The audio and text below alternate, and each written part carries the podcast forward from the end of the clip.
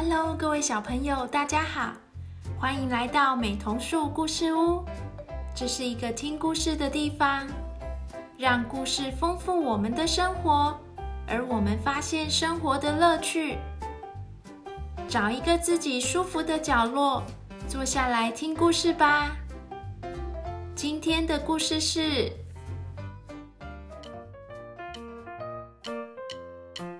斑马线的工作。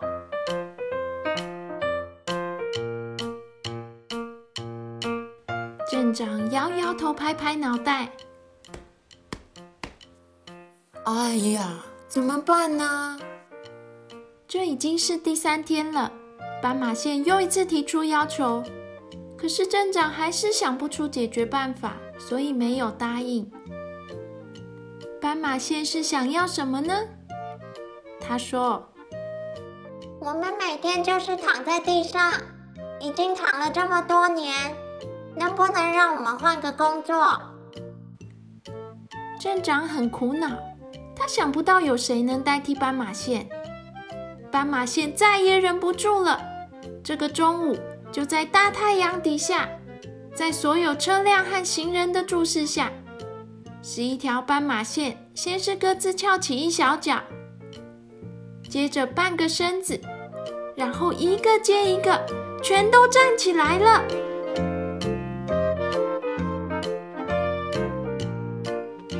筋骨，下腰，前弯，摆一摆，晃一晃，哇，舒服多啦！所有的人看到眼前的景象，非常震撼。从来没有人认真关心过斑马线。哎，整天躺着也真是辛苦了呢。就是说啊，又不能翻翻身子。听到大家这么说，镇长点头同意。他也很同情斑马线。好吧，就先让你们放假休息吧。我们再找找看，有没有人可以代替斑马线的工作。斑马线开心的跟大家挥手说再见，准备做其他工作去喽。路口暂时被封起来，因为没有斑马线，行人过马路会很危险。告示很快就贴出来了，欢迎大家来帮忙做斑马线的工作。第二天就有人来报名喽，来的人有点高，差一点进不了办公室的门。原来是两盏路灯啊！镇长说：“你们可以吗？”路灯说：“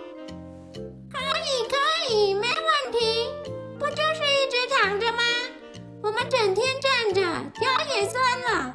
刚好趁这个时候啊，就跟斑马线交换吧。好吧，就让你们试试看。太好了，马路重新开放，两盏路灯躺了下去，中间刚好让行人通过，非常安全。绿灯了，车子要开喽。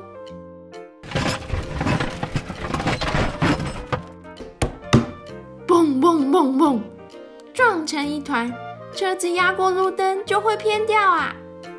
哇，不行不行，两盏路灯乖乖站了回去，马路又被封起来。第三天也有人来报名，这次来的人有点小，差点没人注意到，原来是一百根拐杖糖。镇长说。你们可以吗？拐杖糖大哥说：“当然没问题。我们和斑马线一样有条纹，而且小小的，不会让开过去的车子翻倒或偏掉啊。”镇长说：“可是你们可能会被压扁哦。”拐杖糖小弟说：“拐杖糖不怕，总比被吃掉好吧？”好吧，好吧。那就趁现在，傍晚车辆比较少，把你们全铺上去吧。太好了，马路重新开放。结果才隔一天半，马路又封起来了。因为一百根里面有九十五根拐杖糖被大家捡回家吃，有的拿去挂在圣诞树上，根本没有人知道那是斑马线。这次镇长决定要在告示上加两个条件：想替斑马线工作的人，第一，请一定要让大家看得出来你是斑马线；第二，请确定自己不会被捡回家，务必注意。哦，这次没问题了吧？结果隔天办公室门一打开，有人在外面等。第一位来的是黑白条纹的地毯，两个条件全符合。没想到地毯是自己从学校跑出来找工作的，马上又被气急败坏的校长带了回去。唉，可惜呀，可惜！排在后面的是斑马，草原来的斑马。镇长开心的拍手大叫：“对呀！”我怎么没想到呢？斑马线长得就像斑马，让斑马来工作最适合啦！不会有人不认得，也不会有人来把斑马捡走。太好了，马路重新开放，斑马温和的躺了下去，正好睡个午觉。行人绿灯亮了，大家走吧。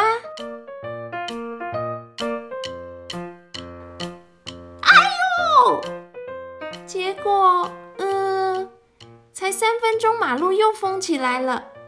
斑马不可能愿意被人踩，连碰到都不行，后腿马上踢了起来，力气有够大。镇长说：“斑马线啊，你们什么时候才要回来？”这个时候啊。斑马线们正快乐的做着新工作。斑马线跷跷板上，两个小朋友笑得好开心。斑马线砧板上，一个厨师切洋葱切得泪流满面。斑马线冲浪板上，一只小狗和它的主人奋力的想站好。斑马线担架上，一只无尾熊要送进医院。它不小心从树上摔下来了，而镇长呢，还在痴痴的等待。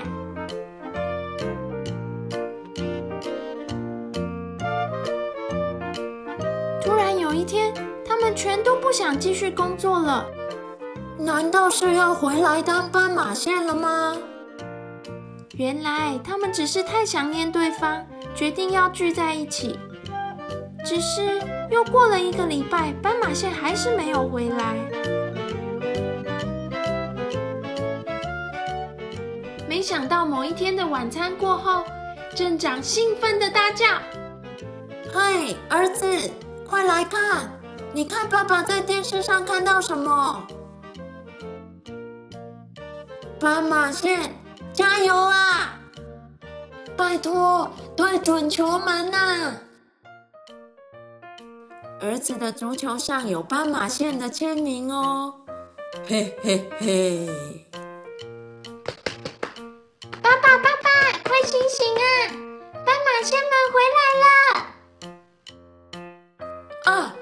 来了吗？我们快去看！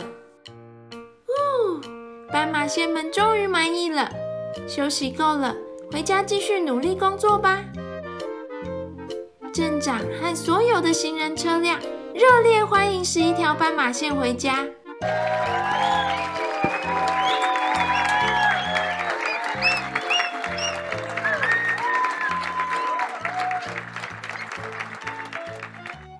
斑马线们开心的躺了回去，因为他们和镇长约定好了，每四年就可以休假一次，其他时间他们一定会好好的把工作做好，保护大家的安全哦。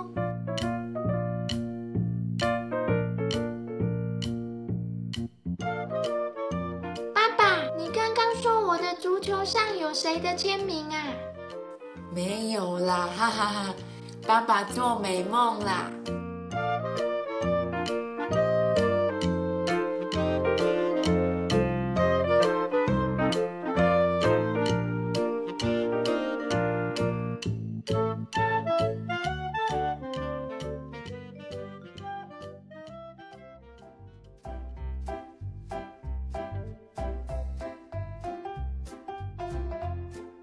故事结束了，小朋友喜欢这次的故事吗？